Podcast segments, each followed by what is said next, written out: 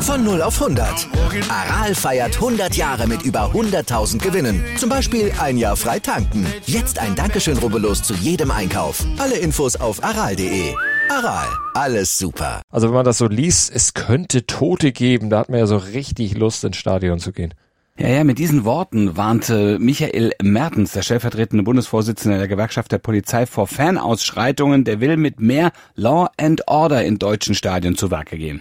Tja, hat er ja auch allen Grund zu. Die Bilder der Krawalle in Marseille und Nizza, die sind ja noch in wirklich schlimmer Erinnerung. Das war schon richtig angsteinflößend. Naja, du sagst es, aber das war eben auch Marseille und es war Nizza. Experten sind sich auch sicher, auf, auf deutsche Verhältnisse ist das nicht übertragbar. Also diese Panikmache des Polizeigewerkschaftlers daher auch, ja, also eigentlich mehr als überflüssig. Ja, das sagen auch viele Fanvertreter. Die wollen auch keine Panikmache. Die sagen, wir sollen lieber einen vertrauensvollen Dialog anschlagen, eben zwischen den Sicherheitskräften und den Fußballanhängern. Das bringt viel mehr Kommunikation und Austausch, also Deeskalation statt Konfrontation. Und ich finde auch, das wäre eigentlich auch richtig und der richtige Weg.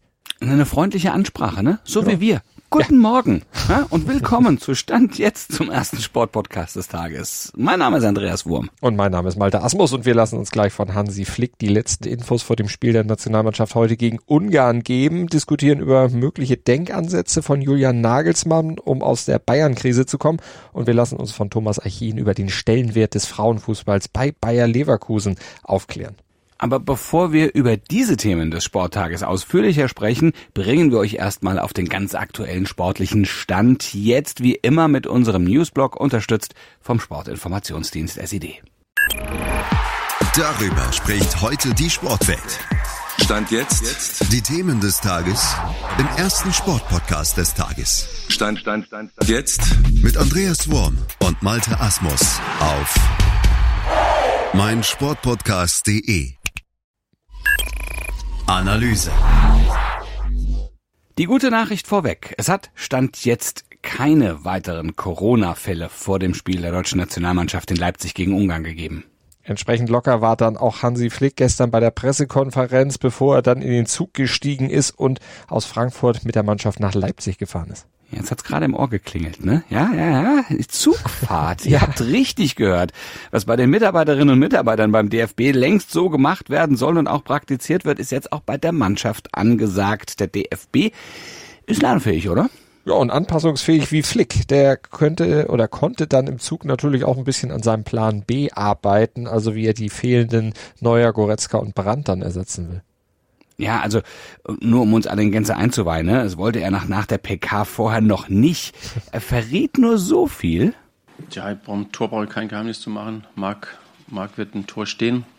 Also wenig überraschend Marc-André Ter Stegen und äh, Flick verrät etwas verklausuliert auch noch, wer statt Manuel Neuer dann voraussichtlich diese neue One Love Kapitänsbinde tragen wird. Man kann natürlich jetzt schwer beantworten oder nicht unbedingt möchte es beantworten, aber es ist meistens so, wenn Manu nicht da ist, ist der der die meisten Länderspiele hat, der auf dem Platz steht, dann auch der die Binde auf dem Platz trägt. Also für alle, die es noch nicht erraten haben, es wird dann wohl Thomas Müller sein und sicher dann auch Dienstag gegen England nochmal. Ja, und das sind zwei Spiele, in denen es zum einen um den Gruppensieg in der Nations League geht und äh, um den Einzug ins Final Four. Zunächst, also spielen wir jetzt mal gegen Ungarn, ne, die taktisch wirklich sehr, sehr klug agieren. Aber das haben wir ja gestern schon herausgearbeitet, ne? Ja, worauf kommt es denn da jetzt an? Wir haben es ja nur von Josua Kimmich dann schon mal gehört und selber unsere Einschätzung gegeben, aber was sagt Hansi Flick? Wie will er dagegen angehen? Worauf kommt es an? Wo hat er die Mannschaft darauf vorbereitet? Dass wir mutig spielen, dass wir natürlich, wenn wir die, in die Räume kommen, dass wir dann auch also mal unseren Offensivgedanken einfach haben und, und, dass wir mutig da agieren, auch in den, in den Räumen. Und äh, wir haben es der Mannschaft gezeigt, wo die Räume entstehen können. Und äh, deswegen hoffe ich natürlich, dass sie es umsetzen können.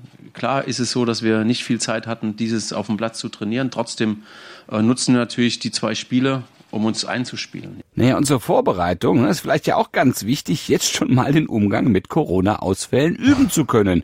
Denn Flick sagt, wir wissen ja auch nicht, was, was in Katar passiert. Das kann uns ja auch dort treffen. Das heißt, wir müssen dann auch in der Situation letztendlich bestmöglich umgehen. Logisch muss man die Kontakte reduzieren, da nochmal genau bewusst sein, okay, wo gehe ich hin, wo gehe ich nicht hin. Aber es ist nicht ganz so einfach, äh, dem Ganzen aus dem Weg zu gehen, weil es soll ja auch weitergehen im Leben. Also wir können uns nicht ewig jetzt mit dem ganzen Thema oder davon fesseln lassen. Deswegen, ich glaube, so eine Normalität, aber eine, mit einem gesunden Menschenverstand reinzubringen, ist, glaube ich, der richtige Weg. Ah ja, und ein Thema ist ja auch noch ganz wichtig. Die Bayern sind in der Torkrise. Timo Werner als Nummer 9 auch nicht gerade auf der Höhe seiner Schaffenskraft stand jetzt. Wer soll denn für die Nationalmannschaft die Tore schießen? Uh, jeder Einzelne wollte Tore schießen und uh, das ist letztendlich Grundvoraussetzung. Und uh, alles auf einen Einzelnen ähm, letztendlich zu wälzen, ich glaube, das ist nicht gut. wir haben genügend Spieler, die in der Lage sind, Tore zu erzielen. Also von daher warten wir morgen mal ab, wer da vorne ganz vorne auch, auch agiert. Der Geist ist also willig. Mal gucken, wer soll die Tore schießen, war die Frage. Es ist eine gute Frage, die uns direkt zum nächsten Thema bringt. Top-Thema. Ja, ja, eigentlich sollte ja alles besser werden beim FC Bayern, aber Trainer Julian Nagelsmann steckt mit dem Team gerade tief, tief, tief, tief, tief in der äh, Krise. Ja, aber dank der Länderspielpause hat er ja jetzt viel Zeit außer Maxim Choupo-Moting und Sven Ulreich. Es ist ja auch kein anderer Profi überhaupt im Training da.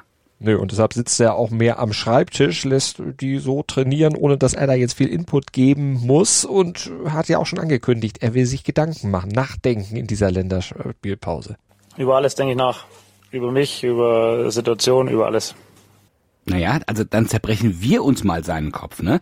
Gehen wir die drei Punkte einmal durch. Die Situation ist Stand jetzt mies bis ausbaufähig. Nur zwölf von möglichen 21 Punkten haben sie geholt. Genau, und vor allem zuletzt ja viermal in Folge nicht gewonnen und sogar einmal verloren. Also, und das heißt bei Bayern dann einfach eben Krise. Und die liegt vor allem erstmal natürlich an der mangelhaften Chancenauswertung. Die Bayern kriegen diesen verdammten Ball nicht ins Tor, obwohl sie ja Chancen eigentlich zuhauf haben. Und dafür kann ja jetzt erstmal Julian Nagelsmann nicht unbedingt was, sagt Mario Basler bei Sport 1. Was kann Julian dafür, wenn der Sané dreimal aufs leere Tor läuft auf dem Torwart und schießt den Ball nicht rein? Ja, recht hat er, aber trotzdem, Nagelsmanns Job ist, dafür eine Lösung zu finden. Und muss vielleicht tatsächlich da auch mal bei sich selbst anfangen. Ne? Denn auch wenn er auf dem Platz nicht wirklich direkt fürs Tore schießen verantwortlich ist, so aber doch für das Personal, das er aufs, Brell, äh, aufs Feld schickt und diese Aufgaben dann übernehmen soll.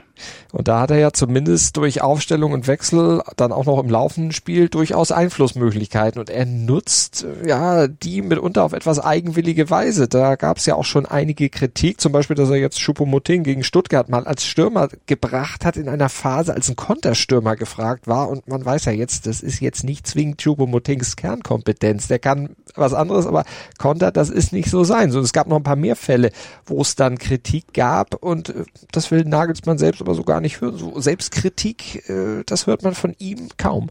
Ja, ja, stattdessen ja, haut er drauf auf die Mannschaft. Ne? Hühnerhaufen nannte er dieses große Ensemble nach dem 0 zu 1 in Augsburg.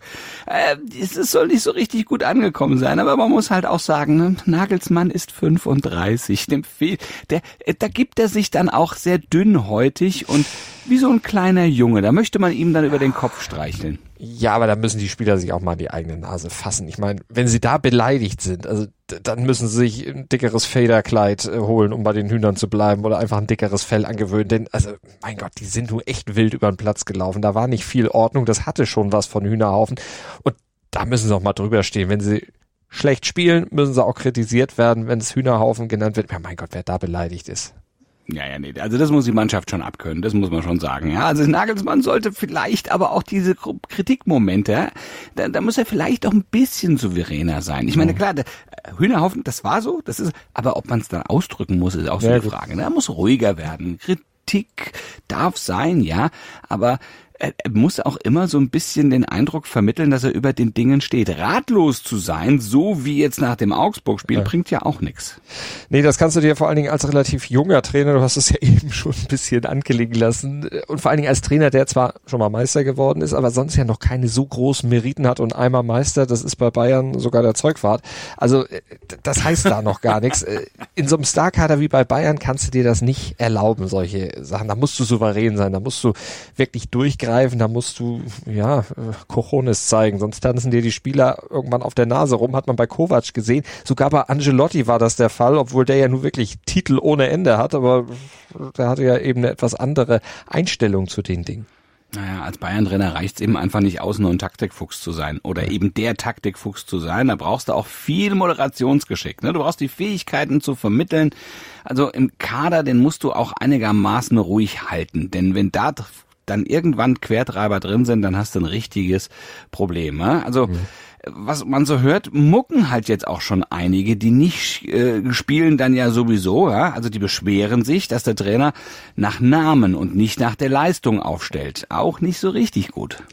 Nee, von Grafenberg, da kam wohl sowas. Durch die Blume hat er das gesagt, aber das darf Nagelsmann zum Beispiel auch nicht durchgehen lassen. Da muss er jetzt Stärke zeigen. Kovac, wissen wir alle, konnte das nicht. Flick, Heinkes und Hitzfeld, die waren dagegen Meister da drin. Die konnten sowas moderieren. Da gab's nur ganz begrenzt mal schlechte Stimmung. Und wenn, hat einer von denen dann eben was gesagt, da war wieder Ruhe. Und das ist auch eine Frage, da zeigt sich dann, äh, wenn Nagelsmann da eine Antwort drauf findet, ob er dann eben in diese Kategorie oder dann doch eben in die Kategorie Kovac gehört. Der war auch Meister, der war auch Pokalsieger, aber trotzdem, wo er jetzt ist, wissen wir. Heute in der Sportgeschichte. Am 23. September 1983 wurde zum ersten Mal ein Afrikaner Box-Weltmeister im Schwergewicht. Der weiße Südafrikaner Gerhardus Christian Kutsia, den sein Vater als kleiner Junge mit Geldgeschenken zum Boxen überreden musste, aber dann kam er irgendwann auf den Geschmack und wurde dann ja auch 1974 mit 19 Jahren Profi. Allerdings hat er boxerisch nicht viel mehr drauf, als hart zuzuschlagen. Es reichte aber zu drei WM-Kämpfen und im dritten, das war 1983, eben gegen den bis dato unbesiegten Michael Dokes sogar zum Titel.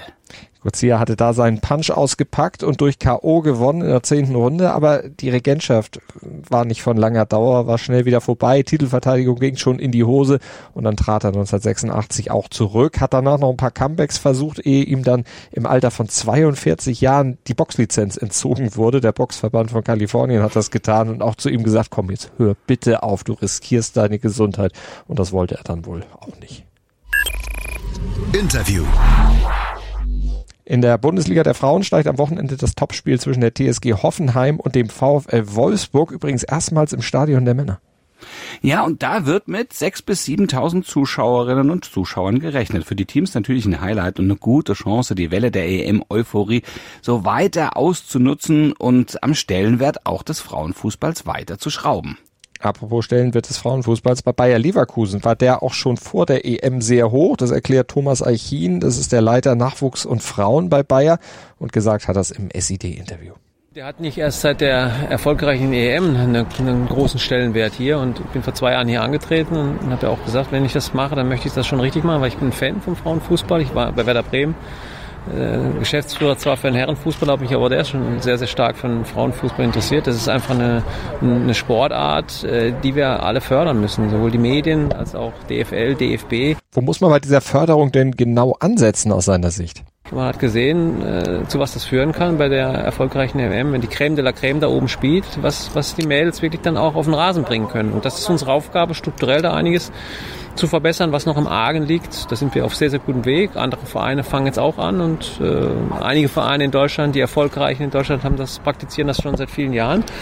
Ja, und da müssen wir alle ran. Und wie kann das genau aussehen? Also in erster Linie finanziell? Wir müssen da Step by Step nicht nur finanziell äh, uns ein bisschen anpassen, das ist aber die, die, die zweite Aufgabe. die erste Aufgabe ist einfach an den Strukturen zu arbeiten, an, an, an diesen Dingen, wo du dich sportlich durch besseres Training, durch bessere Trainer dich einfach weiterentwickeln kannst. Jetzt macht Bayer Leverkusen ja schon einiges. Mit welcher Zielsetzung und Zielvorgabe denn?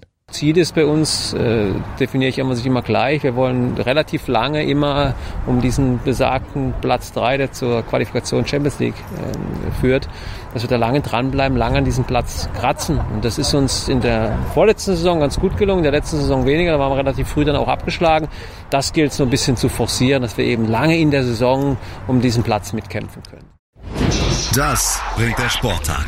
Stand jetzt. Roger Federer bestreitet heute das letzte Match seiner einzigartigen Karriere. Er tritt mhm. an der Seite von Rafael Nadal beim Laver Cup in London zum Doppel an und Gegner sind Jack Sock und Francis Tiafoe aus den USA.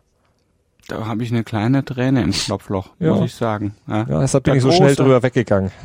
Ja, ich bin, da bin ich jetzt schon ein bisschen wehmütig. Naja, gut.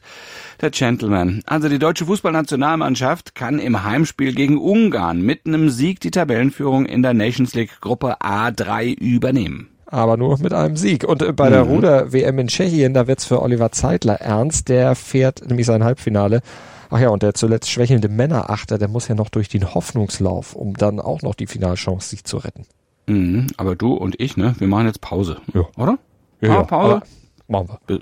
Ja, bis Montag. Montag sind wir dann wieder da. 7 Uhr 7 sind wir an eurer Seite, in eurem Ohr, in eurem Autoradio oder wo auch immer ihr uns haben wollt, im Podcatcher eurer Wahl auf jeden Fall und auf meinsportpodcast.de. Genau. Denkt einfach ans Abonnieren und Bewerten, dann verpasst ihr uns auch nicht. Und wenn ihr uns bewertet, dann freuen wir uns natürlich besonders darüber. Ist für euch kleiner Klick auf die Sternchen, vielleicht eine kleine Rezension einfach sagen, ihr seid so geil, Jungs.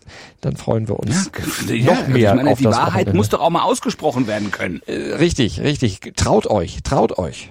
Das kann man Hä? gerne mal sagen. Ja, also Das Hashtag wird man geile ja wohl noch Typen. mal sagen dürfen. Ja, ja, bitte, bitte. Hashtag geile Typen, Hashtag Manuel Neuer oder Hashtag äh, Thomas Müller und schon hören die vielleicht ja auch im Zug auf dem Rückweg. Ja, Ja. Stand jetzt. Man weiß es nicht. Die schneiden bei uns ja immer ganz gut ab. Na klar. Die hören uns sowieso. Äh, Nico Kovac hört uns das auch, hört uns, glaube ich, regelmäßig, auch wenn wir dem heute jetzt ein, zwei mitgegeben haben. Aber die Wahrheit muss einfach wahr bleiben Das werden- und äh, Ja, das werden nicht die letzten sein. Ja, das stimmt, das stimmt. Das ist, ich warte jeden Tag darauf, bis das Licht ausgeht in Wolfsburg und nicht wegen der Energiekrise. Um Ja, Gottes ja, Willen. So, bevor wir uns hier um Kopf und Kragen reden, machen wir Wochenende Gruß und Kuss von. Andreas Wurm. Und Malte Asmus.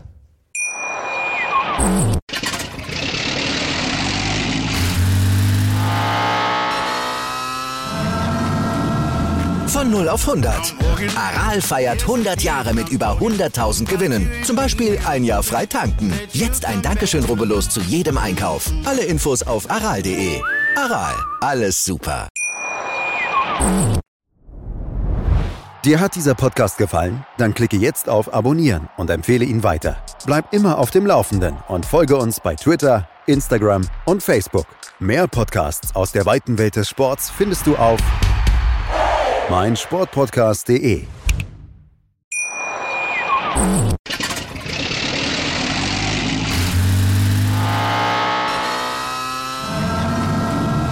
Von 0 auf 100. Aral feiert 100 Jahre mit über 100.000 Gewinnen. Zum Beispiel ein Jahr frei tanken. Jetzt ein Dankeschön, rubbellos zu jedem Einkauf. Alle Infos auf aral.de. Aral, alles super.